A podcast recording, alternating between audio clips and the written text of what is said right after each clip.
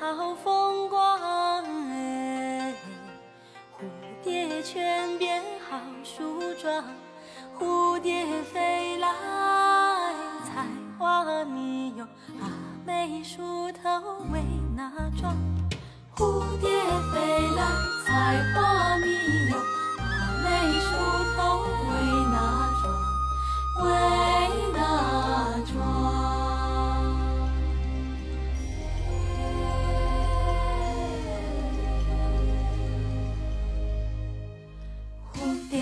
水清又清，有个石头是水神，有心摘花怕有刺，徘徊心不定爱。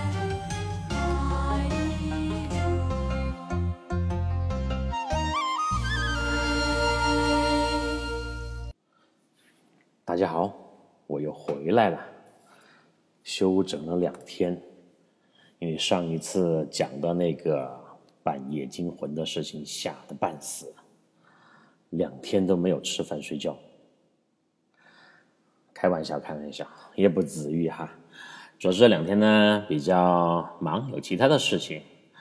嗯，但是说实话，你被吓到没有？有几个朋友就给我说被吓哭了，吓得半死。嗯，就是在那个宾馆经历的那一天晚上的事情，确实呢，呃，如果你的代入感比较强，然后一直全神贯注跟着我的节奏在走，那肯定会有一种这种紧张感或者刺激感的啊。当然也是上一集的一个效果嘛。但是不管怎么说，到最后呢，我是安然无恙、平平安安的走出了宾馆，继续我的这个云南之旅。所以啊，任何刺激、紧张、让你终生难忘的恐怖事情，或者是重大的危险，当它在你的身后慢慢离你越来越远的时候，它会成为你的谈资，它会成为你的记忆啊。这也是一个，就是人生在是很好玩的一个事情，也是特别有意思的一个事情。为什么呢？我觉得时间对一个很重要的因素就是时间，只要让时间慢慢的流走，你的快乐其实也会慢慢的离你越来越远，而你的悲伤、你的痛苦也会被时间抹平。就是我们常常说的那句话：把一切都交给时间吧。因为我们在绝大多数每天的生活当中，过的还是平平常常、吃喝拉撒、一日三餐的平凡日子，只是看你在这些平凡日子当中，能不能自己去找一些比较开心的点，或者是比较有感悟的片段。刚刚前面那首歌呢，名字就叫做《蝴蝶泉边》，哈，非常应景的衬托了我当天晚上所在的位置，因为我恰恰就在蝴蝶泉边嘛。好，我们今天继续分享我的云南之行。上了车，开了一段啊，就是开出了那个宾馆的大门，离开了停车场，我的心情马上就。特别放松了起来，也没有去回顾昨天晚上的一切，而且昨天晚上呢，我还断断续续的，就是睡了两觉嘛，从十二点到三点，然后从差不多四点到早上八点，哎，睡眠应该是时间是充足的，所以呢，我决定继续去游玩，就不管它了，管求你昨晚转色，又是新的一天嘛，a new day。嗯，因为蝴蝶泉就在我的旁边。开车的话，不到两分钟就可以去去到蝴蝶泉呢，是一个非常传统而且很有名的云南大理洱海的景点。那我也就打算，来都来了，肯定要去逛一圈。呃，去之前呢，我没有抱特别大的希望，因为因为我看过这个介绍哈，我知道它就是一根一个很小的公园。这个公园里面有啊，当然最核心的景区就是有一个泉眼，那个泉眼呢。啊，就是一个很小的池塘，是在这个池塘是在嗯往上面走的一个山坡上，然后四周呢有一个湖，然后就是呃风景很秀丽，就植被很丰富，这个后面呀又紧挨着苍山，所以它的这种风光我可以完全想象到。它为什么叫蝴蝶泉呢？是因为每年到了一定季节的时候，那个泉眼边会飞满了蝴蝶，而且还伴随着一个特别动人的、很经典的云南男女之间的传说故事哈，大家都想得到哈啊，这个我就不多介绍了，其实就是呃一个女生跟一个男生相爱了，然后受到了阻力，呃，最后呢，他们就双双的化为了蝴蝶，飞翔在。这个蝴蝶泉边一看，是不是就想到了什么故事？《梁祝》啊，梁山伯与祝英台。中国的传统传说当中啊，这样的美丽爱情故事其实是很多了，只是在云南这样的一个地方，而这个蝴蝶泉的传说是当地的一个特别经典的代表。我呢，经历了昨天晚上刺激的一夜，那还是想着先就近在旁边的这个景点。啊，稍作休整，啊，舒缓一下自己的心情，花了真正的不要不到两分钟的时间，就停在了这个蝴蝶泉景点外面的停车场里。这个时候的停车场跟我昨天的那个宾馆停车场形成了鲜明的对比，啊，人呢，车很多啊，人也开始多起来了，而且太阳照在了这个啊大地上，我的心情。我的这个紧张感就完全就消失了吧？啊，非常愉悦的停好了车，买了票，就往那个蝴蝶泉的公园里边走。这个公园啊不大，但是呢层次感很就是很强。它呢有一条主路，当然也有这个规划的很好的游览图嘛。你就是由着这个主路，呃，旁边两边都是树啊，绿树成荫。虽然太阳很大，温度那个时候也已经起来了，已已经到了上午了嘛。但是我走在这个绿树成荫的中间的步道当中，还是比较凉快的。而且呢，呃，明显的感到了这个清新的空气，还有就是干爽的、洁净的这么一个视觉。什么意思呢？跟昨天晚上比，明亮的。透明的、洁净的视觉在我的面前呈现了出来，因为我看什么都看得到了，跟晚上在宾馆里面就是两边黑漆麻工的这个呃向导啊，就是那个向导，还有就是那下面黑漆麻宫的这个院子形成了鲜明的对比，就是你突然从黑暗当中走出来的那一瞬间的欣喜，或者是说啊对比，大家去感受一下我的这个感受，包括我现在想到那个场景，我的感觉的特别的爽，哈，特别的爽。好，嗯，我就不一一介绍这里面的景点了，我重点说一下那个蝴蝶泉，那个泉眼呢，它大概是一个有三四十平方的很平整的湖面。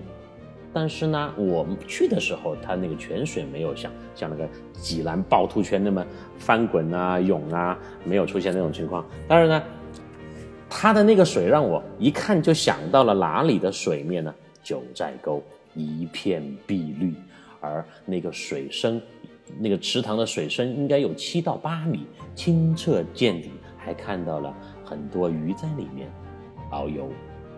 当然，拍照的人也很多。嗯，大家都跟之前描述的一样嘛，占据了有利的地形，然后在这个泉水那边各种姿势摆着，然后呃还有一个地方呢，就是在这个池塘的旁边有五口泉眼，那个泉眼呢正在喷水，那个水呢就是从苍山苍山上面啊流下来的水，我还喝了两口啊，非常的清澈甘甜。而且就是怎么讲呢？就那个词叫沁人心脾的感觉。沁。我洗了洗手，然后又抹了一把脸，然后呢还喝了两口，就瞬间就把你旅途当中的不愉快和疲惫冲洗的一干二净。所以呢，我觉得第一个点啊，就是这个池塘，碧绿的池塘，哎，那个绿色真的特别的美，特别的漂亮，像绿宝石一样。然后第二个点就是那个泉水，一个是视觉上的冲击嘛，一个是触觉上的冲击，呃，然后呃再往上面走的话，它有一个观景台，这个观景台相对是在蝴蝶泉景区的最高的位置呢，有一个亭子，你在那个亭子里面就会看到啊关于这个蝴蝶泉的呃描述文字啊，就是就是这个女生跟这个男生咋个相爱的，然后咋个后头又啊。咋个被压迫，最后呢就化成了蝴蝶殉情的哈，这个故事，然后还配了那个连环画。云南我觉得这一点比较好，就是你在大理地区看到很多地方都是那种随手画的那种很随意的简笔画，但是那种简笔画又配上了呃丰富的色彩，就显得。当地民间艺术的氛围特别的浓厚，我前面也提到了，特别像在阿姆斯特丹，就是那种平民的艺术是很接地气的，而且你看得懂，你有你又欣赏得来，哎，就感觉到它的这种氛围和故事是存在的，就不光只是啊天空很蓝啊山很高水很绿，不光是自然景观，它把自然景观和当地的传说人文故事就很。契合的融合了在一起，这个呢，我就觉得是呃云南一个大理的一个亮点吧。告别的泉眼和喷水的这个地区，那我就继续游览，呃，围着这个线路嘛，哈，往下面走。总的来讲，这是一个氛围特别好的地方。虽然呢游客也不少，但是游客呢它比较分布在四处，所以你当你在里面游走的时候，能够享受到自自己的独立的空间。呃，关键是。呃，它上面有一个很大的湖，那个湖面也是很平静，它的水很清澈。那个湖面的后面呢有假山，假山的这个再往后面走就是一条僻静的路，那条路呢上面有一个蝴蝶博物馆，据说那个蝴蝶博物馆里面有三万多种蝴蝶的标标本啊，是中国蝴蝶标本最齐全的地方。我也去逛了一下。呃，很老了，它修的很老，那个建筑也应该就是九十年代修的吧。里面呢挂了很多当年的国家领导人来云南考察或者参观的时候到博物馆，呃，就是游览的照片嘛。还有江主席哈，李鹏总理，当然还有一些那个年代就是九十年代的国家领导人啊。我这一说，大家可能。呃，上了点点年纪的朋友呢，就晓得是啥子画面感了。所以这个蝴蝶泉的呃景点呢，就是这么一种画风，九十年代的既视感。当然，昨天晚上我住那个宾馆呢，它也就是配套的九十年代的风格了嘛，就怪不得给我那么一种复古的感觉。我现在想起来，说不定我昨天晚上在听房间里听到隔壁的电视声，还是。九十年代的广告呀，比如说什么呢？可口可乐呀，新飞冰箱啊，松下电器呀，啊，我说的这三个名词，大家应该呃有印象吧？啊，我也进去那个蝴蝶博物馆就逛了一圈，就出来，出来以后来到湖面。湖面呢，其实看上去是比较平静的，但是呢，他有一个表演，每天在不同的时间段，有云南的男生跟女生坐在一条船上唱山歌，哎，云南的山歌调子也是特别的美啊！就我刚刚放那个蝴蝶泉，其实有点类似于它的那个风格，嗯，就嗓子很好，歌也不错，关键是白族的男女穿着传统的白族。民族服饰显得特别的接地气和体现了当地的感觉。啊，说的民歌呢，广西的民歌，刘三姐为代表的嘛，当然还有就是云南的民歌，在我们中国都是独树一帜、很有特点的。嗯，当然这个藏族的人我们就不说了哈，我们分享藏区的时候再说藏族的歌，那个又是另外一种就名副其实的天籁子之音啊。我要离开湖面的时候，我发现湖面的中间突然冒起了一股很大的水柱。那个水柱有多大呢？有多高呢？它喷起来的话，最高可以达到有三四十米吧。这个水柱呢，嗯，我就在观察，哎，突然咋个有在喷水了呢？就是从湖面上直接喷起来的。原来那个湖面中间呢有一根水管，这个水管呢另外一头连接了一个设备，这个设备是来干嘛的呢？听我跟你讲，因为我看到这个水柱它喷起来越来越高的时候，同时我又听到在不远处的，好像有一个房间或者是角落里有人在喊。就是有人在吼，怎么好的呢？就是这样的啊哦，是这样的，猜到是怎么回事了吧？对，就是这是一个付费的游戏项目。你呢，在这个游戏房里面，就像那个练歌房 KTV 里 KTV 里面，对着一个话筒，它是一个传传感器嘛，对着这个话筒来喊或者吼出声音来。你的声音越大，分贝越高，持续的时间越长，同时池塘里的这个水柱，湖面上的那个水柱就喷射的越高，时间也就越长。所以呢，你可以花钱哈，我我不晓得好多钱，我估计可能二三十块钱嘛，你可以花钱吼一声。你看你在吼的时候，我们作为现代人哈，第一呢，你可以发泄你不满的情绪，相当于是一个情感的宣泄啊。第二一个呢，你还可以控制那个水柱。是不是感觉很有掌控欲呢？很有成就感呢？哎，我觉得这个还挺好玩的，所以呢，我就站在了那个水柱的旁边就看。我估计旁那个时候的游客还是不少，所以大家都排队啊，就给钱，搞快点，你吼完没有？你吼完了，我来吼啊！大家对这种呃可以发泄自己情绪的用吼的方式。又能够看水柱表演的娱乐项目，应该特别的有兴趣吧？我就站在那站了二十分钟，起码有可能七八个人前前后后都在那儿吼，然后每一次吼我就给他们计时，看那个水柱喷得多高。我发现有一个小伙子吧，啊，基本上都是男生，你看，因为这个男生肺活量要大一些，第二个男生脸皮要厚一些。如果一个是女生，她去参加这个项目的话，她啊这样的话，肯定。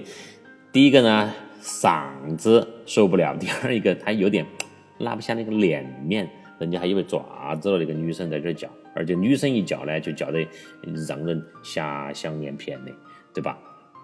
好，所以有一个小伙子啊，他持续了大概整整整整的两分钟的时间，我给他算了时间的，因为你可以看。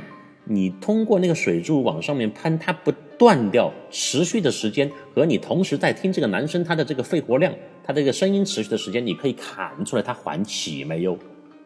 接近两分钟的时间，用比较大的声音又没有换气，我觉得这个老几可能是学声乐啊，歌唱家，不然的话咋那么凶嘛，对吧？哎，这个呢就是在蝴蝶泉景区。的一些好玩的点吧，或者是我看到的一些啊有趣的景象。好，蝴蝶泉呢就这么转了一圈就出来了。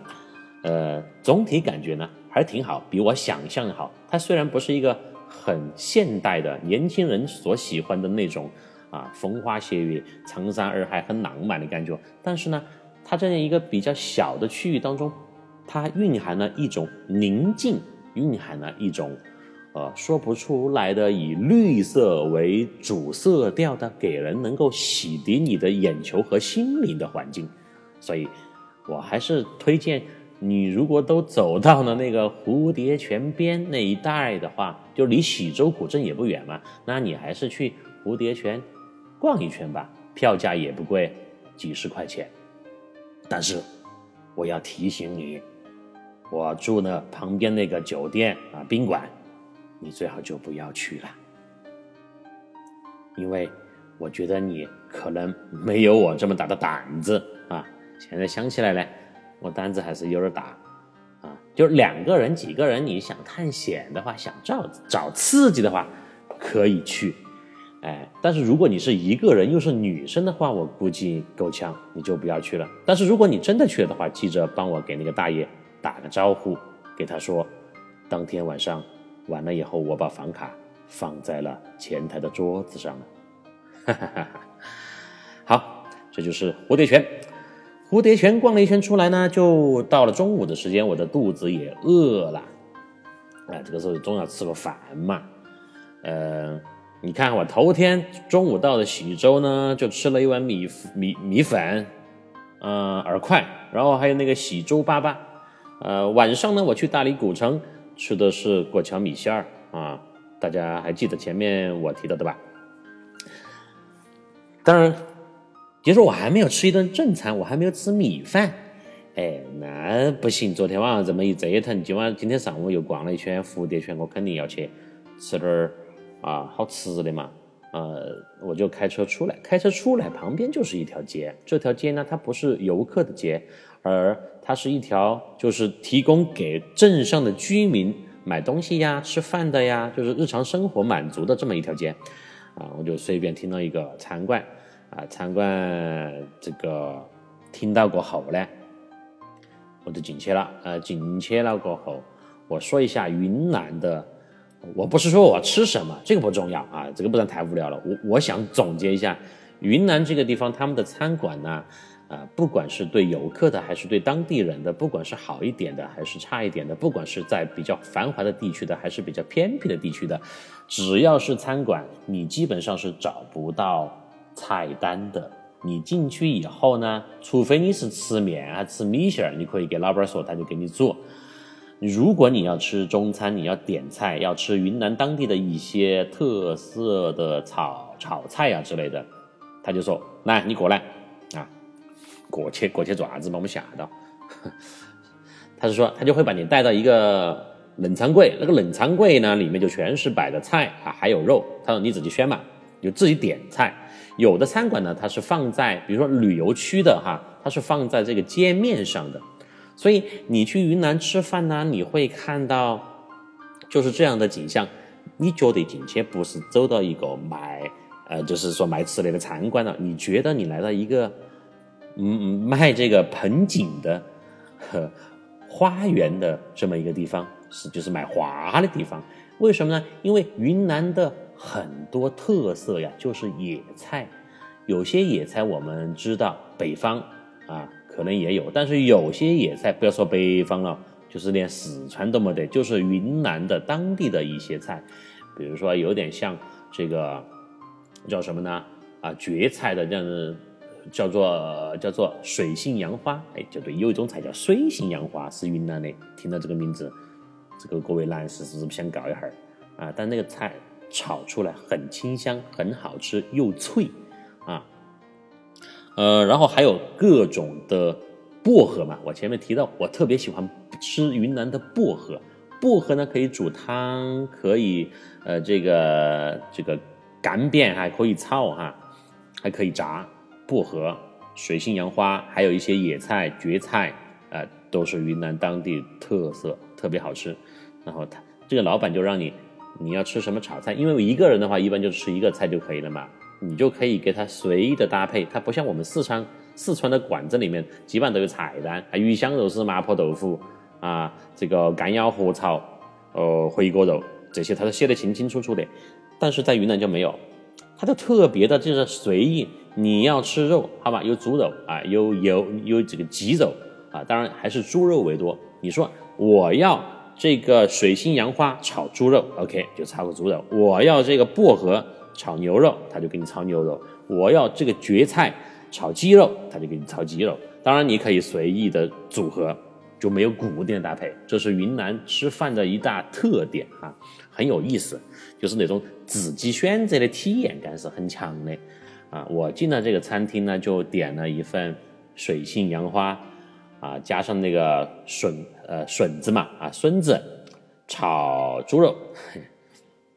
我选了，我选了两个菜，然后结合起来炒一个肉也是可以的，啊，都是可以的，反正就很随意嘛。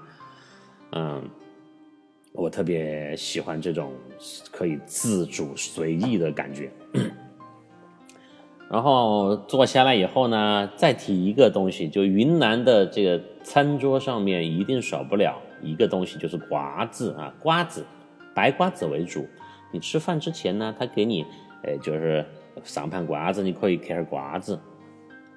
啊，当然我们四川话你不能嗑多了，你嗑多了瓜子就要变成瓜娃子。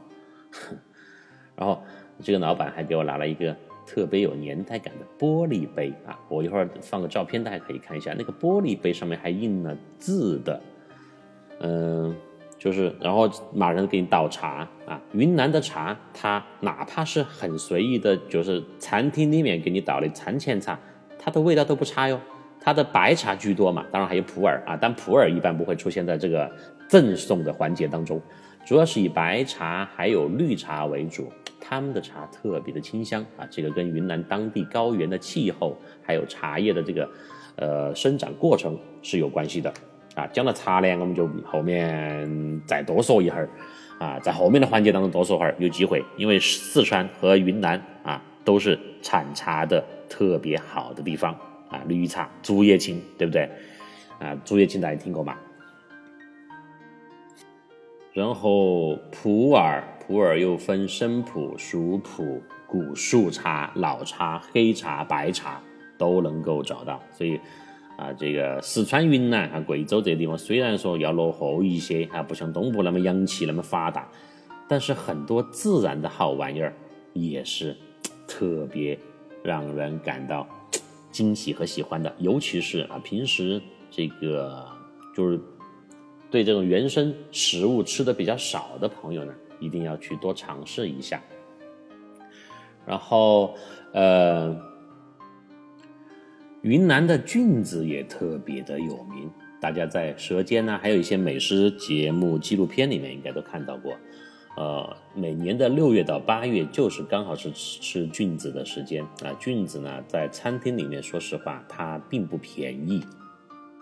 就两个人，你要吃一个菌汤火锅，你点的种类比较多的话，可能都要吃接近三百块钱啊，三百块钱左右。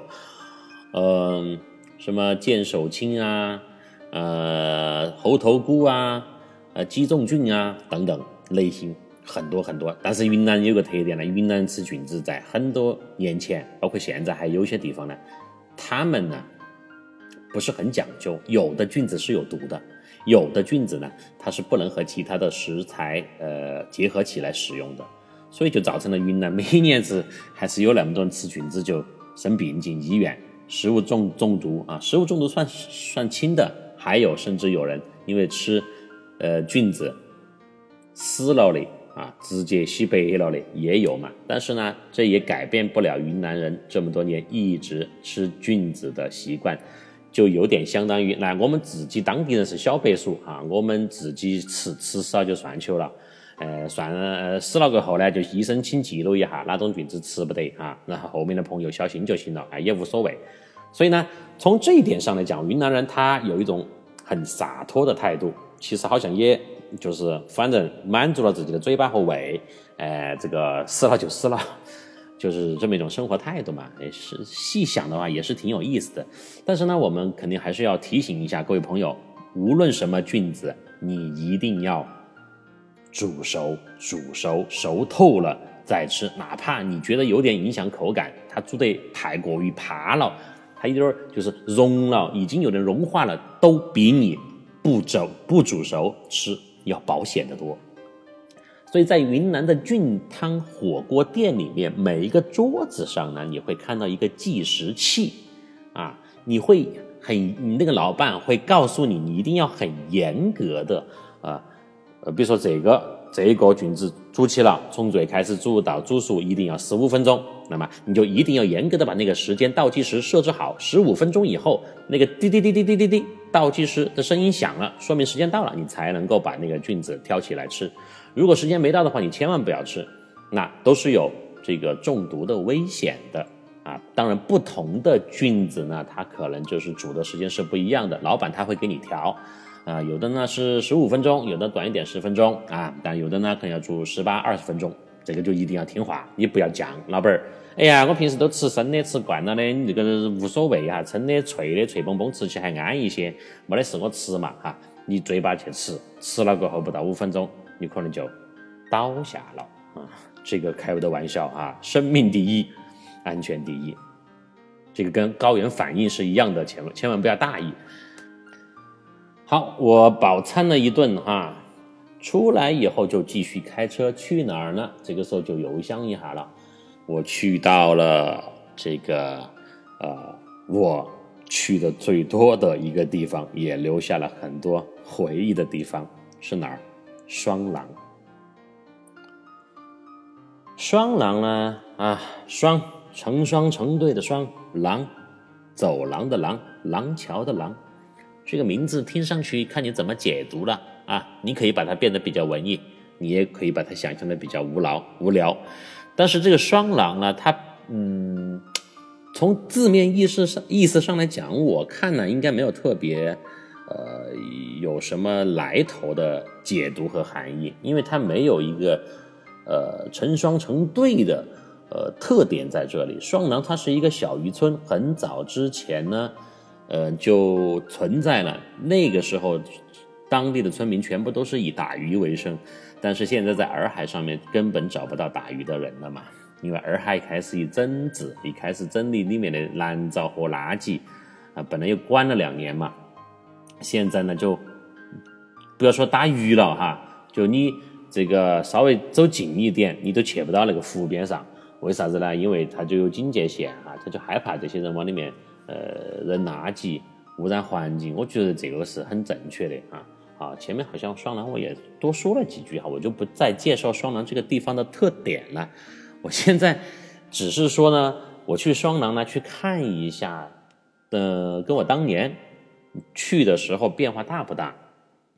这是我的我个人的一个点，因为它的这个景色景象，然后它的有一些什么的建筑呢，我还是记得比较清楚的。双廊，呃，这个小渔村呢，它相对于是处在东北方向，在嗯洱海的东北方。它呢，它所面对的这片区域，相对是在整个洱海最宽阔的区域。它的景色为什么好？就是因为它能够看到对面的苍山啊，因为苍苍苍苍山在啊，就说标了，因为苍山在西岸嘛。啊，这个洱海啊，这个双廊是在东岸，所以你从东岸往西岸，你就可以看到很雄伟壮阔的壮阔的大山，然后呢，你又可以看到这个比较宽阔的水面，就是你的体验感、视觉冲击在双廊应该是最宽阔的。这是第一，第二一个呢，双廊呢，它的这个环海路跟西海岸的环环海路不一样，你如果是开车或者是自己骑车。你就可以在路边很多点停下来，零距离的、零距距离的。我今晚说话嘴巴有点这个有点问题哈，大家将就听。呃，就会零距离的走到这个洱海旁边去，去玩玩水呀，拍个照呀，然后还有一些就是水里面长的树呀，你可以去玩一玩呀。这个是在西岸。基本上做不到的，因为西岸的路离水面都比较远，这是第二个特点啊，可以零距离的接触水面。呃，第三个特点在双廊，我觉得哈，就是我的记忆当中，双廊的建筑还是比较有意思的。双廊的建筑呢，呃，它不像白这个喜洲那么的白族化。因为它既双廊的建筑，它既包括了一些白族的建筑元素，又呢很接地气的体现了当地渔民的啊很实用的、很生活化的房房屋的特点。也是你走在双廊的这个街道上呀，就你会感觉到它好像不是一个旅游的地方，在刚刚就是。火起来那几年啊，就一一年、一二年，包括旅游开发它不是很严重的时候，至少在双廊，你还是可以感受到当地原始，呃的比较原汁原味的，嗯，民族风情吧，或者是说老百姓的生活。我记得我在嗯第一次去双廊的时候，也就是在一二年的时候啊，我。当时也偶然的看到了一场，呃，云南大理地区的葬礼嘛，就是葬礼呢，虽然这个东西说起来比较晦气，但是相信大家，嗯，来自全国不同地方，你在你的家乡肯定有不同的丧葬的习俗，就是你家里面的老人，呃，或者是家庭成员去世以后，是以什么样的方式送他呢？当然，这个有分土葬和火葬，对吧？这个我就不展开讲了啊。呃，就是有大规模的这种送葬的队伍在街上走，在呃双廊这个地方呢，我曾经就近距离的，并且时间比较长的全程的看过一次他们在街上的送葬的队伍。嗯，大概来讲呢，跟我们汉族哈，或者是说至少在我们四川啊，我所晓得一些地方差别不大，但是呢。啊，他们的穿着服饰就是很有特色，就全是白色的啊，全是白色的。然后呢，呃，我我的记忆当中还有就是在送葬队伍当中一个最大的不一样的点就是，他们中间有一个小的团队哈，他好像走成的是菱形还是有点像圆形，中间又抬了一个白色的轿子还是什么样的？呃，我记得当时是这样的，呃。有的朋友听到这儿觉得你吃吃多了是吧？你是不是有问题呀？你你看什么不好？你去看人家的葬礼多晦气啊！首先呢，我不是刻意的看；第二呢，呃，我是在街上走，然后就是后面的人就来了嘛，啊，来了呢，我就自然而然就观察了呀。我觉得这倒没什么，因为也相当于是在就是观察一下当地的。这个风土人情嘛，啊，当然了，你肯定不能拿这个相机出来拍照，哪个是要不得的哈？呃，你只要是做到，就是自己的一些准则啊，不去侵犯人家，不去这个不尊重人家就可以了嘛。呃，当然，你如果拿照相机出来拍呢，你是后果自负哈。一个不光是不尊重的问题，第二个呢，你你要是晚上又遇到像我那天晚上那种情况。自己负责，好，呃，说完这个葬礼哈，其实我们又回到双廊，双廊，呃，刚刚这几个特点就是我在呃前面几次去所呃认识到的，但这一次，当我停好车，从这个步行街的入口走进去，它这个双廊的主街区的时候，我发现一切都变了。呃，可能是因为云南恢复洱海地区恢复旅游业以后呢，就是它的名声又起来了嘛。而当地呢，有很多人又开始开发旅游。呃，主要特点就是房子变得越来越多了。当然，它原来的那条主街旁边的一些啊，这个原始的房屋呢，还保持有，但是这个保留下来的数量不多了。第二一个呢，就是原来我第一次去的时候，它那个路呢，就是路面哈，路面是非常的原始的，就是坑坑洼洼的，一一下雨啊，就全是湿渣渣的，也很难走，会把裤子和鞋子整脏。嗯，其实那种反而是一种乡村的感觉啊，原汁原味的感觉。现在呢，它修成了整个双廊的一个狭长的这个城啊，这个村子嘛，都修成了一个旅游区啊，非常好啊。首先呢，它的路面都很整齐了啊，都是那种排水系统也比较好，就是走在上面呢，大家呢也不会崴脚了。然后呢，呃，还有这个观光车，这种就是小型的观光车，你可以从把你，呃，从街区的这一头到那头，其实。这个小渔村当年的这个原型是非常小的，两边狭长的距离加起来可能也就不到三公里吧。你说三公里步行的话，一会儿也就走到了。呃，其实我觉得步行的方式，在这样的方式，在这样的地方来旅行的话，其实更好。嗯，这是一个变化哈，路面变了，然后各方面的这个设施就更加齐全了，停车场呢越来越多了。呃，路边的标牌，什么旅客中心哈，前面走几十米到哪哪哪儿哈，都已经出来了，这是一个呃比较大的变化。另外一个呢，客栈很多，越来越多，呃，民宿越来越多，就是那种精品的民宿，住起来特别呃有感觉的啊，有特点的，有个性化的民宿越来越多。我当年去的时候呢，啊，就是几家比较小的这种呃旅馆嘛，哈。嗯，条件也不咋样，这是一个变化。然后呢，餐厅也多起来了。呃，餐厅呢，当然就是我刚描述的，基本上也是在路面店铺外面就放了这个各种蔬菜啊，放在篮子里面，你自己去选。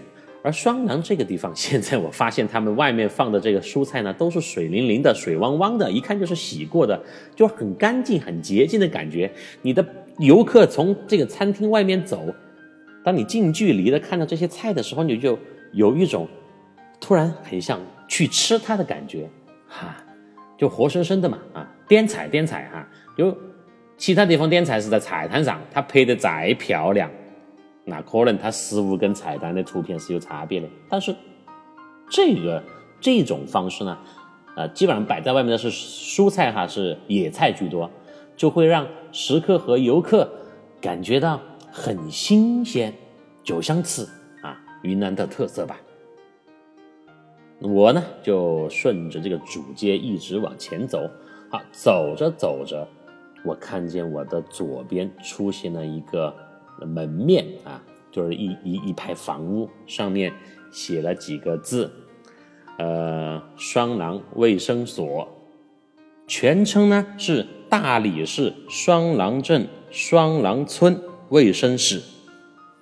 然后还有一块牌子，上面写的是啊，定点医疗机构。哼，这个一说大家都明白了，这就是一个当地的啊，相对于这个村子里面。最大最权威的医疗机构了，就是你游客也好，村民也好，生病了要输液、要拿药、要打针啊，不舒服要找医生呢，你就会到这里来。哎，我看到这个房间，我突然一下就定住了，并且拍了一张照片，大家一会儿可以看。我为什么要把这个拍下来呢？是因为它勾起了我一段记忆非常深刻的。回忆。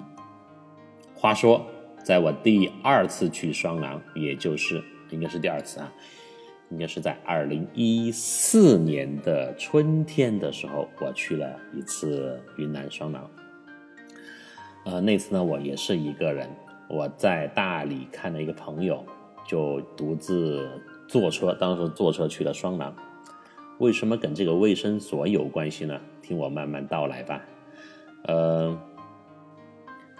当时的双廊呢，人不多啊，然后也没有那么多自驾开车的，也没有现在那么多开着这个花花绿绿敞篷车一路拍照的年轻人，没有。当时呢，双廊比较流行的有呃租自行车环湖游的这么一个项目。我记得我当时是中午到了双廊，然后也是头天就找好了一个客栈嘛。客栈把东西放好了以后呢，我在双廊逛，逛完了以后就去租了一辆自行车。那个时候的自行车还比较老式哈，骑起来也比较费力，不像现在还有电动车的选择啊。现在很多年轻人骑电动车嘛，就是有有身体力，又可以啊去到那些汽车去不到的地方，还多安逸的。但当时是没有，我租了一辆车呢，我打算就环湖嘛，哎，不是环湖哈，环湖一百三十多公里，我肯定要骑挂。我当时想的呢，呃，租了这个自行车就去骑一段儿啊，就绕围绕着这个东东边吧，啊，东边的这个方向骑个十多二十公里、三十公里，然后再回来，去感受一下双廊的这个景色啊。听到这儿，大家觉得是不是我肯定骑自行车受伤了，遭车子撞了，哈，植物人了，送到双廊卫生所。那医生不敢开刀，又送到大理去抢救，所以说我为啥子造成现在脑壳有点问题呀？不是不是不是，跟骑车没有关，只是我给你小小的记个流水账，流水账。嗯，很美啊，很爽。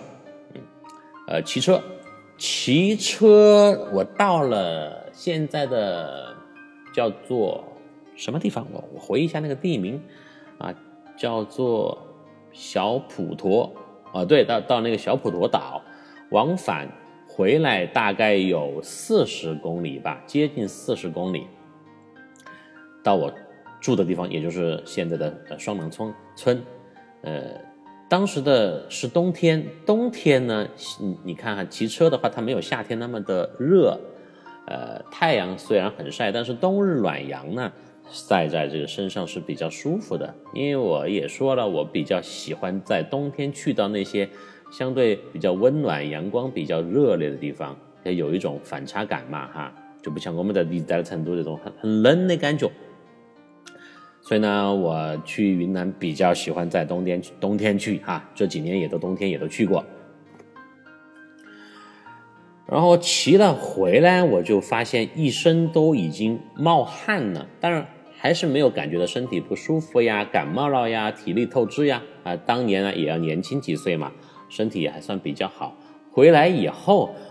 呃，当然还是有点累哈。我现在回想起来，当时造成的后面的后果跟我骑自行车是有关系的，来回四十多四十多公里。一会儿我还是会放照片，大家可以看一下当年双双廊的嗯景色啊。找可能今天照片放不放不到那么多，因为这个喜马拉雅呀，它的照片只能放十张啊。一会儿我筛选一下吧哈，看看能不能把当年的一些照片放出来对比一下。然后回来以后，大概就是呃下午的五六点了，我就坐在双廊的，呃，现在来讲是最核心的商业街区，呃，就是灵湖有一又一有一条路，那个路的右边呢就全是吃饭的地方，嗯，你就可以坐在那儿点点菜，吃个饭，看看夕阳，哎，美的不得了啊，就是。人有比较少的情况下，你就是在纯粹享受你自己的世界啊！我当年在一四年，呃的这个一月份冬天去的时候呢，就是享受的这样的感觉啊！我骑完回来，游完湖回来，就找了一家馆子，就坐到这儿啊，坐到这儿点菜，就遇到一个另外的小伙子啊！你看这盘又是遇到小伙子了。啊，不可能一路上都遇到美女，也不可能一路上都遇到帅哥。那这个人嘛，啊，肯定有时候都会遇到噻。你看我在四国的时候遇到的都是小伙子居多啊，这次呢遇到过这个这个香格里拉那个北京美女啊。这一盘呢，不是这一盘啊，我现在是倒叙，我讲的是一四年，穿插在了我二零年的云南之旅当中啊。你给我这个思路就是这么混乱啊，对了吧？你晓得噻。就一四年的那一次呢。呃，我就坐下来准备点两个菜，然后饱餐一顿，看个夕阳，晚上就回客栈去睡觉。但是呢，我坐下来以后，旁边就来了一个帅哥啊，那个帅哥呢，我当年观察跟我差不多大，后来呢，他告诉我他是爸，我不能暴露年龄啊，他比我，他比我小两岁，嗯。他就问我是一个人吗？我说是一个人，然后就是两个男人很无聊的对话，然后呢就，他就主动加加入拼桌，拼桌就是拼成一桌来吃饭。我看他也是一个人，我也是一个人，大家还是比较聊得来嘛。我就是不建议就就两个人一起就点菜，然后就开始聊天吃饭。这不是最关键的，最关键的是你晓不晓得他当时拿了个啥子在手上？他坐下来以后，我才发现他手上提了一个壶，什么壶？汽油壶，就是那种塑料的白色的塑料桶。那个塑料桶呢，上面有一个嘴，那个嘴上面有一个圆形的盖儿，你要很使劲才能够把那个盖儿拧开的那种。大家听到这儿，是不是感觉是不是要自焚了？这个锅子是不是要把里面的汽油？泼到我身上，然后一把火把我点燃。没有没有，我当时看他那个桶，我也惊了一下。他说：“来，赵哥，咱们喝酒。”后来聊呢，我才知道他是云南人，昆明的，自己呢到大理来玩儿。然后呢，大理呢，他。前跟我一样啊，就是上午应该是上午见了一个朋友，那个朋友呢非常热情，就送了他一壶酒。他妈的，这个酒啊就不说了，这个酒呢闻起来很香，就是云南当地酿的桂花酒。喝酒的朋友一听到桂花酒，就想到桂林嘛，广西那边也有对吧？呃，杭州那边有啊，江浙那边有。第一个特点，桂花酒的特点就是香，闻起来非常的香。第二个呢，就是甜，你喝起来非常的甜。它的那一壶酒呀，那个桶不小哟，我现在回忆起来，那个桶里面起码装了三到四斤的酒。我呢，呃，你说平时也也喝点儿，呃，白的、啤的、红的也喝点儿，但是呢，我看到他那个阵仗哈，当时还是有点悬。我说那就喝点嘛，那肯定少喝点嘛，嘎，因为这个人家这么热情，又是云南的。后来我才知道他是一个飞行员，他不是不是民航的飞行员，在东航、川航，他是空军飞行员。啊怪不得这个体格看起来这么的这个强壮啊，白白净净的一个啊，比我还高一点的帅小伙啊，这个飞行员啊，你看他的身份啊，他的身份随着我的这个信息的加强，慢慢的越来越齐全了。云南的帅哥飞行员拿了一壶酒啊，一壶三斤的这个桂花酒，坐下来跟我拼桌，在双廊的湖边特别美丽的地方一起吃晚饭。说清楚了噻，当然就不能拒绝。我这个人呢，也是讨好型人格吧，或者是说不喜欢拒绝得罪人家。我看我们俩聊的还是挺愉快的，然后呢，人家这么热情，我就说喝嘛喝嘛，少喝点然后就喊老板拿两个杯子哈，点了鱼、腊肉，然后还有几个素菜。哎，我觉得。云南菜真的挺好吃的哈。说到这儿呢，确实再说一句，大家去云南一定点菜的时候啊，嗯，先上下大众点评嘛，啊，然后看看哪种菜好吃。呃，但是云南的口味呢，它香，有有的有一点点酸，然后又又没有四川普遍的那么辣，呃，又很就是有味道。所以你去云南吃云南菜，应该绝对不会后悔哈，特别爽。好。呃，吃菜就不说了，然后那个酒，关键是我们俩哈都是属于那种性情中人，一喝起来就边喝边聊吧，一喝起来就停不下来。然后呢，就最开始呢，也怪那个酒，那个酒它因为它太好喝了，太甜了，我们四川话就是太顺腾了，都吞下去，你一点感觉都没得。人边喝酒边说话又兴奋。然后就是又是两个大男人，呃，就是又要根子，还可能最开始就是强装根子，还要装一下，到后面呢就已经失去理智了。前面我们还是一口一口的抿的啊，就是一口一口的攒的，到后面可能吃了接近一个小时以后，我们俩就到什么程度呢？玻璃杯啊，就是那种中级的、中等的、不大不小的喝啤酒的玻璃杯，几乎就是一人一次。一口干，干了多少杯，我们不知道。然后越干越兴奋，越喝，越兴奋越喝越干，然后，后面的事情就很搞笑了。我现在隐隐约约的回忆呢，呃，我最后一次清醒的时候是。已经是离开那个饭桌，饭桌的对面挂跨过那条小路就是一个酒吧，那个酒吧里面有人在唱歌，我记得是那个哥们儿，我们喝完了以后，还趁着最后的那么一点清醒的劲儿，就跨过街道走进那个酒吧，打算还要去喝点啤酒，再听听歌呀什么之类的。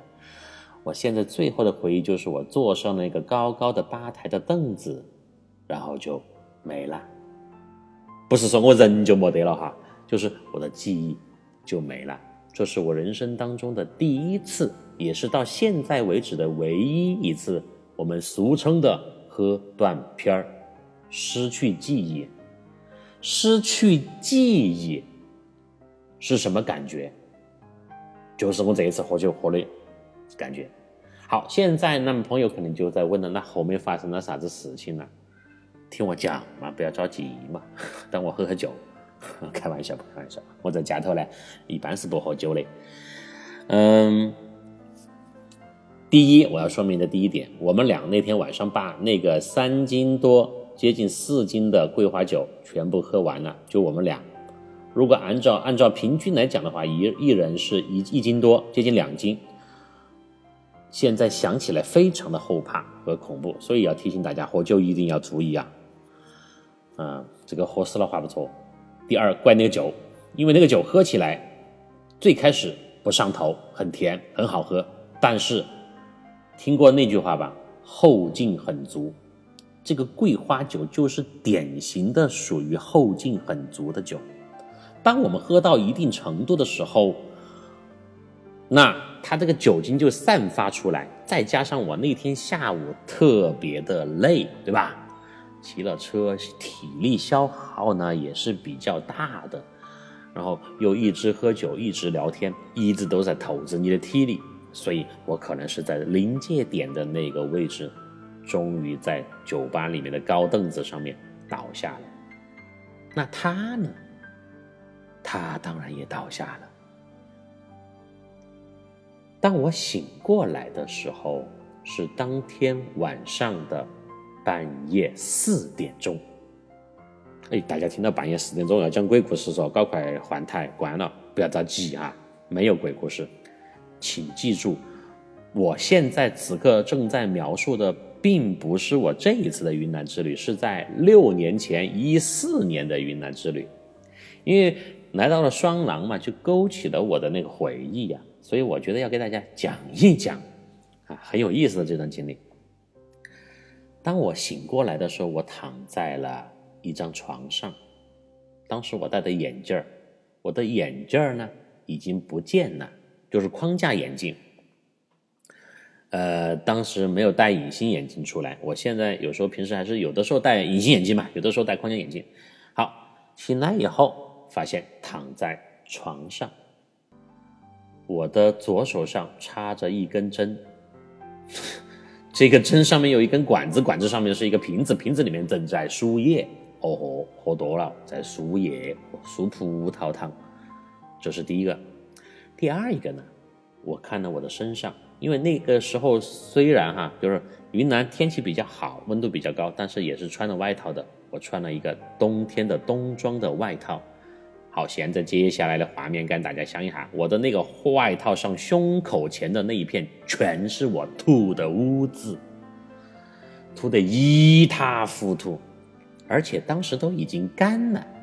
我醒了以后呢，我还用我的手摸了一下，硬邦邦的。啊，就是我当天晚上吃的那些东西全部吐出来的，凝固在了我的那个衣服的胸口的那一块哎呀，天哪！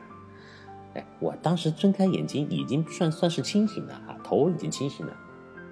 呃，然后呢，就是只是身体还比较疲乏，可能就是要走路的话比较困难。还没完，嗯，看了一下我的身身上的衣服的情况。发现我的眼镜没了，但是我度数不高啊，基本上不是说去了眼镜是瞎子那种，我还是基本上摸得到、看得到的那种。我第一反应是干嘛？摸手机和钱包，啊，摸手机和钱包，因为这两样东西太重要了，对吧？我我我一直在说，出国的去出国的时候呢，护照、信用卡和手机最重要。但是在那个年代，六年前，移动支付不是很普及的情况下。当时还是基本上在坚持使用现金嘛，呃，就摸了钱包，钱包在，看了一下，一个钱还在，身份证在，我心头就安心了，手手机也还在，唉，好，开始，这个时候我稍稍的放松下来，开始观察四周的环境，这呢是一间一看就是病房，有两张床，我是睡的右边那张床。我左边那张床上面，我一看有人，好把老子吓一跳。当时四点过，呃，虽然是半夜，但是你知道那个病房里面呢，它不是不关灯的啊。我躺在其中的一张病床上，后来呢，我就慢慢的再把头往左边转过去，我左边那个床上坐了三个人，哎，我看清楚了，有一个小朋友。应该是可能十岁左右吧，在床上输液，他的旁边呢坐的是他，应该是他的爸爸和妈妈。哦，我明白了，小朋友生病了啊，小朋友应该不是喝多了吧？那十岁的像我这样子喝早就洗白了。啊，小朋友可能是发烧呀，或者是重感冒啊，生病了，在这里输液，然后输一个通宵，爸爸妈妈呢在旁边坐着陪着他，然后看着我醒了以后呢，他们三个人哈，当时那种眼神，我现在还记得清清楚楚的，三个人缓缓的向我望过来，脸上没有任何表情，默默的又把头转了回去，就相当于，哦，都是这个醉鬼醒了噻。好嘛，不要看他，而发酒疯。而且我估计哈，我当时身上很臭。你看嘛，我喝那么多，然后又吐了，那身上都是呕吐物嘛。那你觉得人家会，就是对我态度好吗？肯定不会呀，肯定心里想的是，妈的，今天晚上太美了。你说这个输液就是输液嘛，通宵就通宵嘛，还刚好碰见跟这么一个醉鬼，醉鬼在一个房间。好。我当时呢，第一反应就是醒了，喝醉了，也吐了，然后到了医院头。但是是怎么来的呢？因为我前面说了，我从喝断片在酒吧里面到就我刚刚醒来，中间应该至少有五六个小时吧。这五六个小时，我就是在深度的昏迷当中。我是咋个从酒吧里面到这儿来的？到现在为止。过去这么多年呢，我都还没搞清楚当天晚上我到底是怎么到的这个卫生所，明白了吧？所以为什么我这次看到那个双廊卫生所卫生室呢，那么激动？因为勾起了我这么大一段回忆，而我当年躺的这个房间，就是我现在在街上走所看到的这个房间。只是他稍稍的改造了一下，翻新装修了一下，但是位置是同一个位置。好，回到二零一四年那个冬天，嗯，醒了以后，我第一反应啊，要下床噻。我这个我还是要回我的客栈噻，回客栈要休息一下噻，把衣服换了，慢慢，因为我第二天打算是要从大理机场坐飞机回成都的呀。我说这个样子的话，那肯定是不行。我就想起来，起来呢，我打算还是要去问一下这个医生啊。我想问刚刚房间头这三个人，我觉得不是不咋可能。你看他们那个态度嘛，啊，没没没跟我再多补两斤酒就不错了。哼，我呢就想起来，起是起来了，那个时候体力也恢复了，那个神志也清醒了，因为已经睡了那么久，而且输了那个葡萄糖了，输了液了。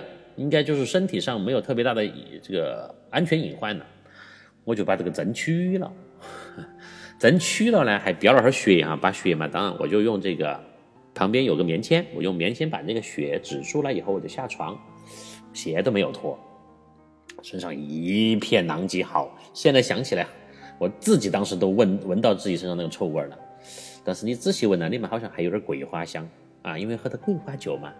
所以再次提醒大家，那个桂花酒千万不要多喝，喝多是要出问题的呀！啊，就是轻则失去记忆，呃，这个重则要要失去生命的。我就下床，慢慢的往门外面溜。我当时想的是去找一下那个护士，问一下情况，我是怎么进来的。嗯，病房的门没有关。当我走到门口的时候，我发现。外面有他妈是什么护士站呀？我想多了，你以为是医院呢？出去这个明亮的走廊，护士在值班，然后马上上来，啊，客人你有什么需要吗？啊不不，病人你有啥需要吗？没有，我探出头去，外面一片漆黑，什么都看不见。我看看表，当时都快五点了啊，四点半了，我想。我我当时想努力的凭着我自己的记忆，啊，从主街上走回我的客栈，是我当时的第一想法。因为我记得我那个客栈是在什么地方，就是在主街上。如果我能回到主街，再找到我当时的位置，回到客栈应该是不成问题的。但是当时没有想到，你这个时候回客栈是五点钟，也没开门呐，而且你这副形象。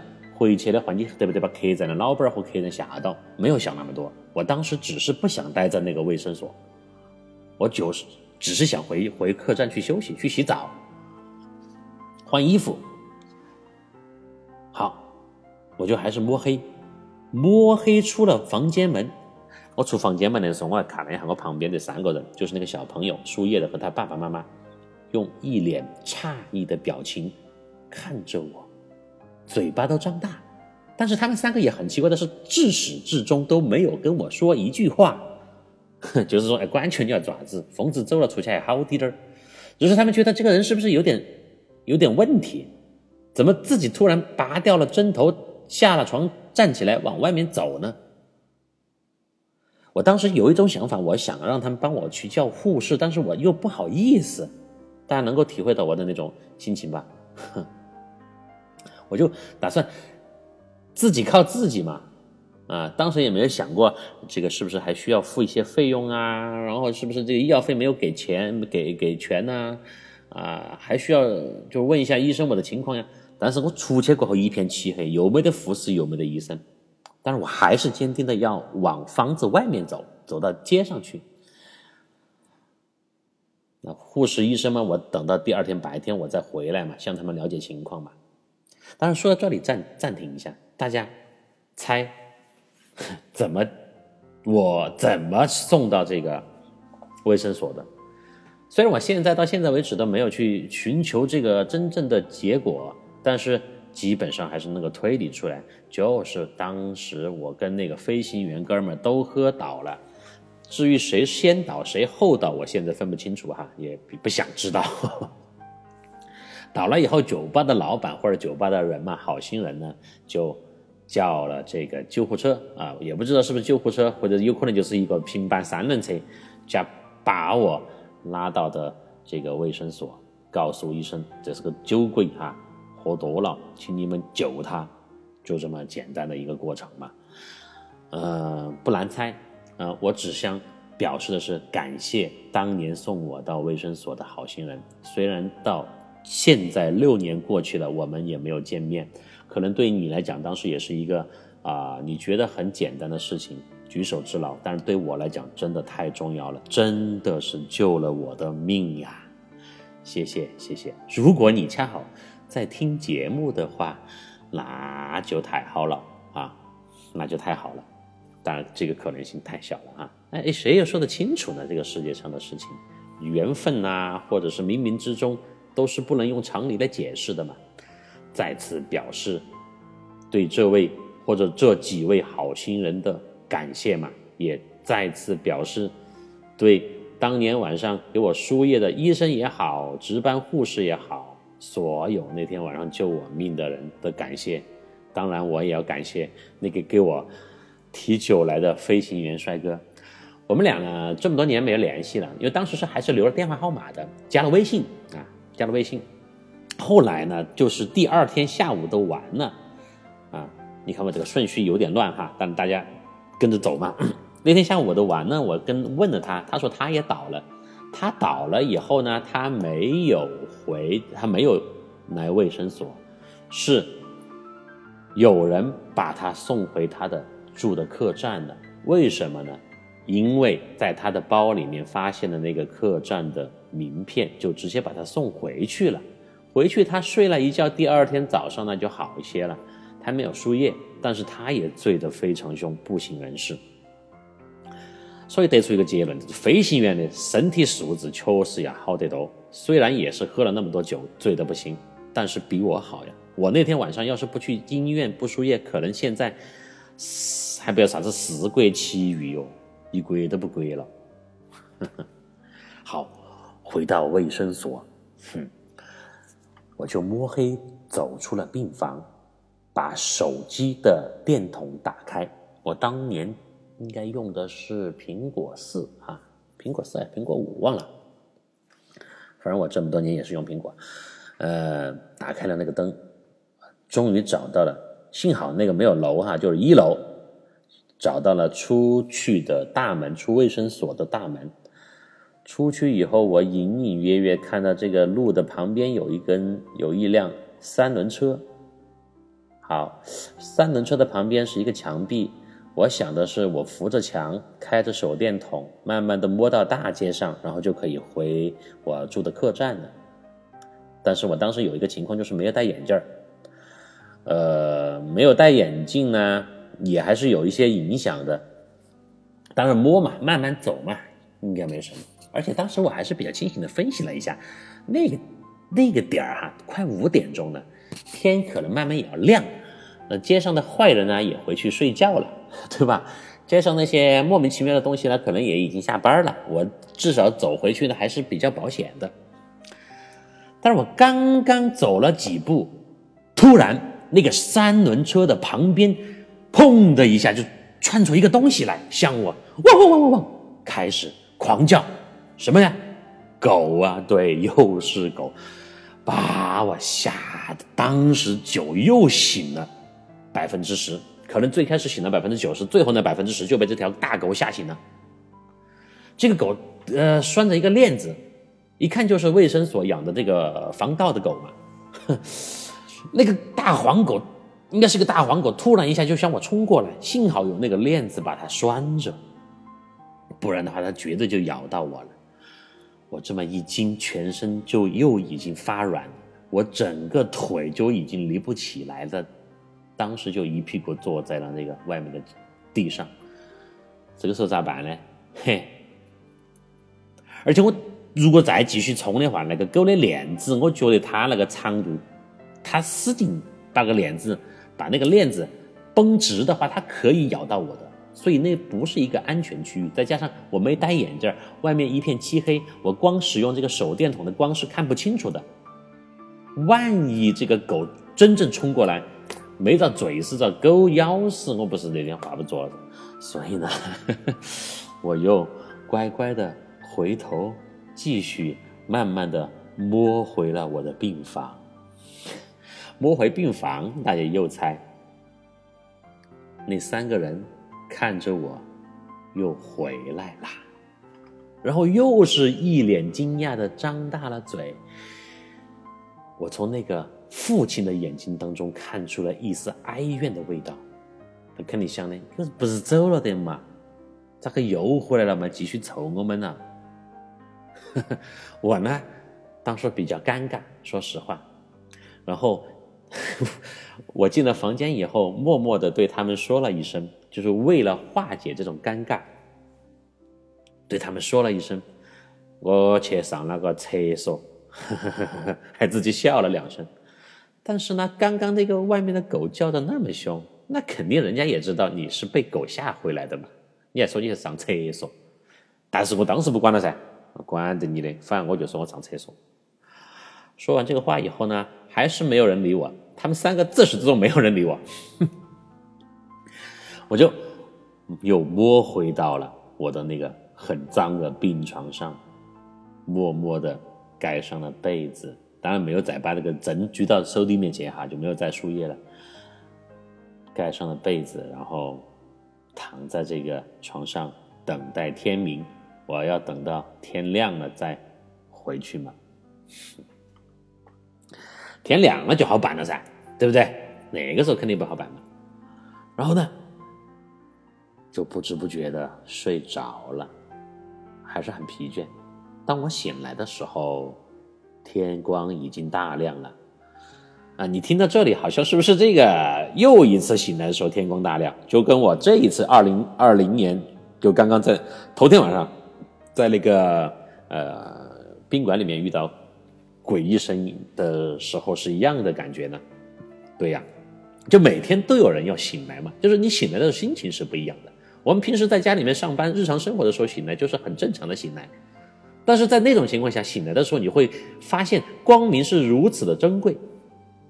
啊，所以零四年的那一次呢也是一样，当我醒来的时候，天光大亮，外面。鸟语花香，我看了一下我旁边那张床，三个人已经消失了。就这个时候，这个房间里就只剩我一个人。啊，那个小伙子、小朋友肯定输完了液了，就爸爸妈妈就陪他一起回家了嘛。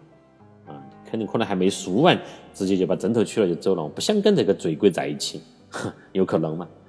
然后呢，这个时候我看了表，七点过了啊，七点过，天已经亮了，我可以。回去了，然后又一次摸下了床，走出了这个房间。出去以后，因为天亮了嘛，啊有光线射进来，我才发现这是一个很小的卫生所，它就只有两间病房，然后那边有一张医生的办公室，那后面可能是有一个呃医生的办公桌，然后那后面有一间应该是注射室啊之类的这个小房间，就总共面积加起来可能呃只有五六十个平方吧。我想去找一下医生和护士道谢，另外呢，顺便问一下情况。但是呢，整个卫生所当时一个人都没有，就我一个人。然后呢，门呢已经打开了，晚上发现的那个狗呢，现在已经不见了。这个时候，呃，就是一切都明朗明亮起来以后，我可以慢慢的走出卫生所，最后呢，顺着大路主街回到了。我住的客栈，当然后来的事情就，嗯，没什么可说的啦。呃，眼镜呢是找不到了，为什么呢？因为我还摸黑，不是摸黑，我还去了那个，我昨天晚上去那个酒吧，还有吃饭的地方，上午的时候我去的嘛，我换完衣服、洗完澡、休息了一会儿我去的。呃，酒吧呢没有开门，那就把散户开门嘛。餐厅呢也没有开门，所以呢，呃，我去了一圈啊，也没看到什么其他的问问，没有其他的人，也没有问情况，眼镜也没找到。我就想的是，我能不能在这个双廊镇上找一个眼镜店配个眼镜，因为我还要坐车去大理机场，然后还要办登机手续，坐飞机回成都的呀。我这个瞎半瞎半瞎的，嗯，始终不方便呀，对吧？但是我问了当地的居民，他们说你要配眼镜可以，你直接坐车回大理县城头才有，就是下关嘛。我如果从双廊还要当时坐车回这个大理，那不是就走远了吗？因为机场的方向是往北走，反方向走，所以我想的是，哎，算了算了，就摸黑回成都嘛，就瞎着回成回成都嘛。那个双廊镇上当年真的是什么都没有，隐形眼镜也不更不可能买到了，眼镜都没眼镜店都没有，对吧？所以我后来呢就联系了，呃，我头一天入住那个客栈老板，让他帮我叫了一个车，然后我又包了一个车，当时那个车很便宜，八十块钱从双廊到大理机场，是这样啊，就是。眼镜没得了，一下起，从双廊坐车到了大理机场。到了大理机场呢，然后我又半瞎着去等飞机办手续。最关键是那天飞机又延误了，延误了，然后我飞到了昆明，再从昆明转机，反正很麻烦。我就朦朦胧胧看不清楚，这样摸着走的。最后回到成都呢，已经是第二天早上的凌晨了，啊，应该又是五六点钟了。我现在记忆都比较模糊了，但是当天确实因为到了昆明又折腾了一段时间才起飞，就有点像这次从成都去丽江那种感觉了。然后我到了成都呢，我是提前给我的一个好朋友联系，他开车来成都机场接的我，我才回的家。好，就从。这个“双廊卫生所”这五个字就引出了我这么大一段一四年的经历，难忘吧？啊，对我个人来讲是很难忘的。所以从那之后呢，我喝酒就特别的小心，尤其是那些糖衣炮弹酒，就是喝起来很甜，看看起来啊，就是没有什么杀伤力的，但后坐力很强的。就是后劲很强烈，一定要小心，我就再也没有了。所以呢，二零一四年的这个冬天，对我来讲是一个特别深刻的回忆。双廊这个地方呢，对我来讲也是一个特别的存在。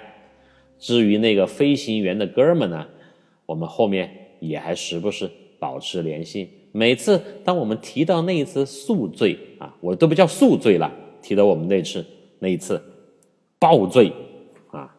差点死去的罪，我们俩都会心一笑。相信这件事情呢，随着时间的远去，在我们俩的生命当中也不会被经常提起。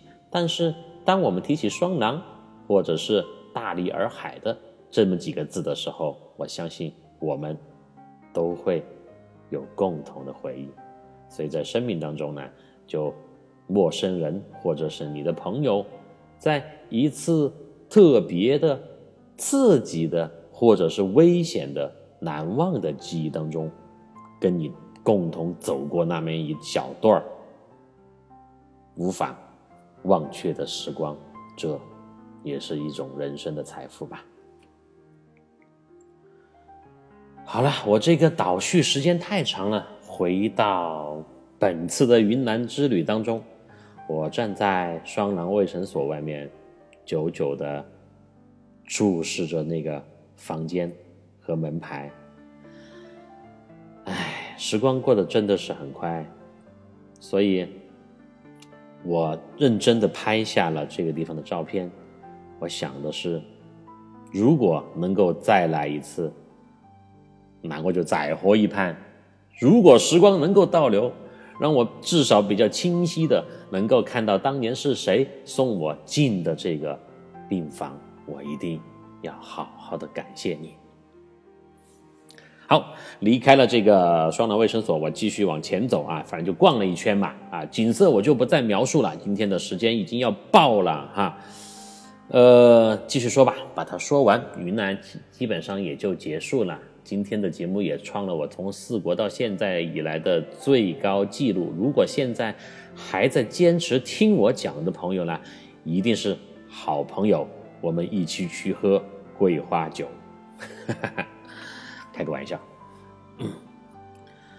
嗯，双廊这个地方看夕阳确实很美，所以去双廊同的朋友们呢，你可以住在临海的客栈当中，啊，看看夕阳，拍拍照片，走一下，啊，虽然现在感受不到了那个双廊的原始的渔村气息，但是你可以欣总可以欣赏它现在的自然风光嘛，而且至少呢，还有一个痕迹留在那儿。可以看一下，就是杨丽萍的故居啊，在那个玉吉岛上面有杨丽萍啊，前面提过有杨丽萍修的这个太阳宫、月亮宫啊。那我这一次呢，也故地重游去走了一圈。我要唯一说的一点是，当我走到那个玉吉岛上月亮宫的地方的时候，在一个路口被吓了一跳。我要放这个照片，大家一会儿去看一下，为什么会吓了一跳。被吓得不轻，因为头天晚上才经历了这个旅馆的敲门事件啊，关门事件。当我走上那个玉吉岛一个路口的时候，抬头一看，突然发现一个毛玻璃一般的屏风后面站着一个人，然后仔细一看，这不是人。这是一个菩萨的头像，只是那个头像呢，它是正面正面朝向这个洱海的方向。我是看到它的背面毛玻璃的那一方。当我突然抬头看见这个人影的时候，着实被吓了一跳。好，这就是玉吉岛我的一个点啊！你看我的不同的地方，我有不同的好玩的点嘛。从双廊逛了一圈出来哈，总体感受啊，商业化。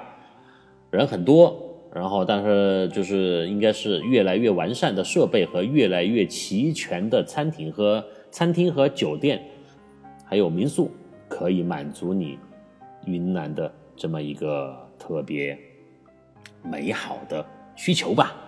当然，云南当地人啊，大理当地人呢，对双廊啊、徐州都不是很感兴趣，他们喜欢，嗯，如果游洱海的话，喜欢在就是南边。就是下关的那一片啊，那片其实景色还是挺美的。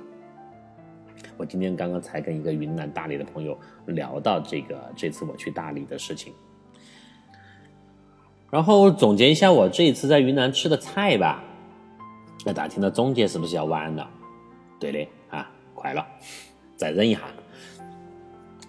呃，我吃的有这么几个菜，大家如果去云南吃这个吃菜，呃，呃，去吃饭的话，可以点这个水性杨花。我刚说了那个蔬菜啊，素菜啊，很好吃，嗯，很清香，很入味儿啊，又就有嚼头，口感又很，然后又有一个烤肉哈，云南的这个烤肉呢，它是五花肉，用炭火烤的，上面撒一些呃辣椒面，那个五花肉呢，它跟我们四川的烧烤是不一样，它非常的嫩，呃，非常的鲜，然后嚼起来呢不油腻，那个瘦肉的部分又特别的多汁，很好吃，就叫烤肉。你们去点菜的时候，就是你说叫这个传统的炭火烤肉。另外就是还有红烧肉，我吃过一个红烧肉，那个红烧肉酱汁很足。红烧肉也是半肥瘦的五花肉嘛，就是切成一坨一坨的那种。但是那个红烧肉它本身不是最带劲儿的，最亮点的是它那个红烧肉下面是有一层薄荷啊，那个薄荷烧的红烧肉特别的好吃。那个酱汁呢，它把薄荷和红烧肉的油油腻和薄荷清香结合的非常的好，就相当于薄荷。酱汁和肉三个层次，你可以把那个薄荷蘸上酱汁，把那个肉包起来吃，爽的不得了。这是第二个菜，第三个菜啊，荤菜还有一个叫黑三剁的，黑黑色的黑色的黑三一二三的三剁就是剁椒剁手的剁，黑三剁也是一个非常有名的呃云南当地菜代表，呃，它是有这个猪肉有。啊，黑色的这个香菇，然后还有一个什么，呃，就是素菜莴笋呢，还是什么的东西在里面的啊？炒起来就是全部都剁成那种很小粒小粒的，这个菜呢下饭特别的好吃。所以啊，水性杨花烤肉、红烧肉和黑三剁是我推荐的，我自己比较喜欢又特别好吃的云南当地菜，大家去了可以去试一试。而这三个肉呢，在比较典型的，呃，云南当地餐厅里面应该都能点到。然后从双廊出来，我呢继续开车，后来去了这个崇圣寺啊，大理古城旁边的崇圣寺是大理地区最大的佛教圣地，呃，那个里面呢就没有什么特别可以说的了，反正就是去拜一下菩萨。然后里面有很多跟团的人，跟团的人呢，就广东朋友，我觉得好像特别信佛啊，信这些东西。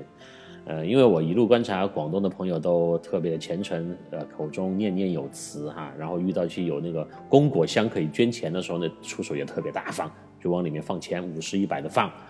啊，你看我那个五十一百，我就是给的这个大理古城里面的艺人，他们的五十一百几大百呢，就给的是这个菩萨。嗯，好吧，我不做评论，因为我说了嘛，你开心，你觉得想给谁就给谁，对吧？饭又不给我，然后有导游哈，那导游呢就会就是给那个那些团友们介绍嘛，这个地方啊，佛教的一些知识呀，然后大理的一些特点呐，然后呢，我我就是经过一个队伍的时候，就听那个导游说的。啊，什么这个蛇和狗啊，就不要穿红色，就是属蛇和属狗的人不要穿红色，因为红色呢就跟你的生肖是对冲的啊，就是犯冲，呃不好。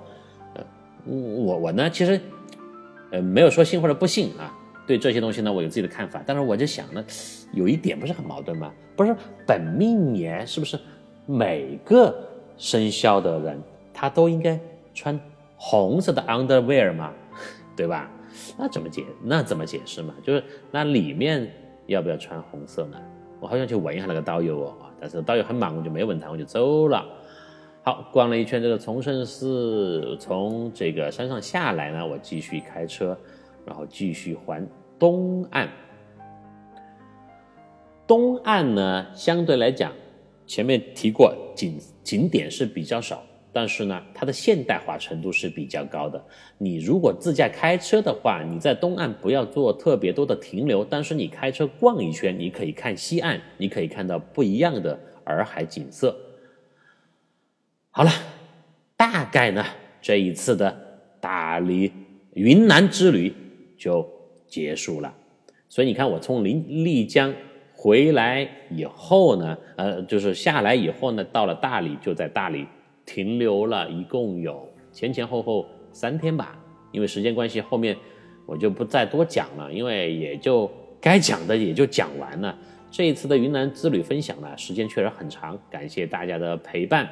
希望呢，我个人的感受也好，经历也好，然后你觉得我好笑的点也好，能够带给你一些快乐。同时呢，我分享的一些，呃，相对来讲，比之前四国和贵州毛里求斯多一点的那种干货的部分，能够带给你帮助啊。有什么对云南，呃的旅行有想法的、有疑问的？想要寻求建议的朋友呢，可以给我留言或者私下联系我，都是完全没有问题的。我非常乐意给你解答所有的关于云南的疑问。从大理出发，我最后是坐的火车到了昆明。啊，昆明呢，呃，停留了一天，见了一个朋友，最后从昆明直接坐动车回的成都。啊，现在对了，说一下。从成都到大理，也就是今年夏天，好像七月份，这个直达的高铁班车已经开通了，呃，一共只要接近八个小时吧，从大理到成都，非常的方便啊。它是从大理到昆明，然后去贵州那边绕了一圈，从贵州的毕节、贵阳、安顺，然后从宜宾回到的成都。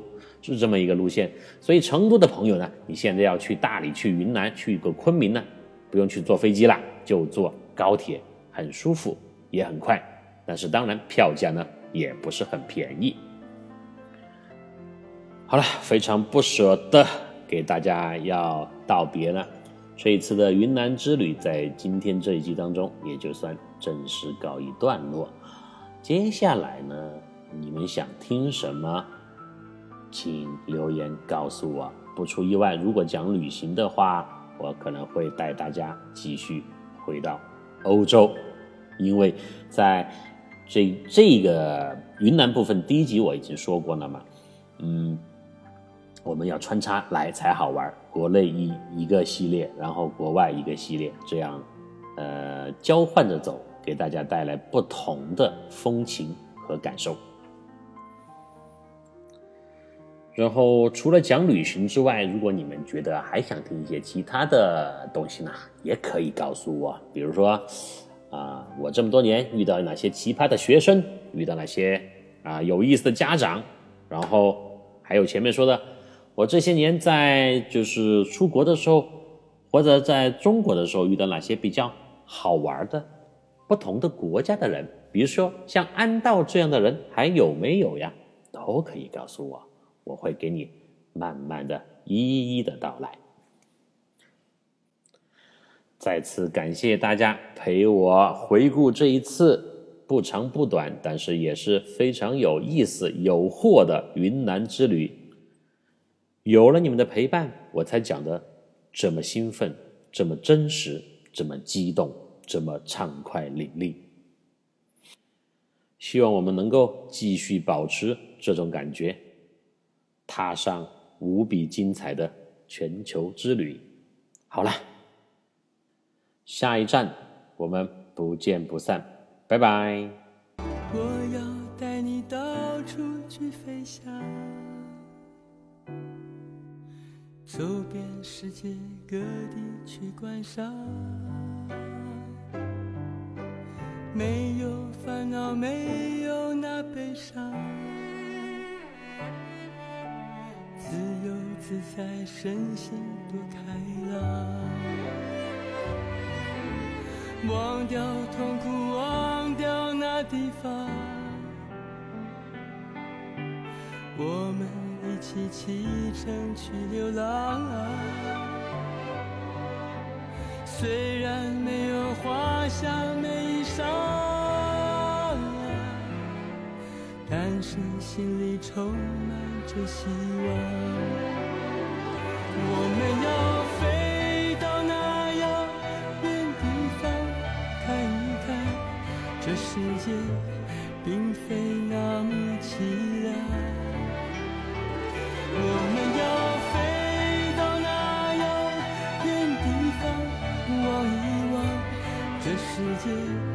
还是一片的光。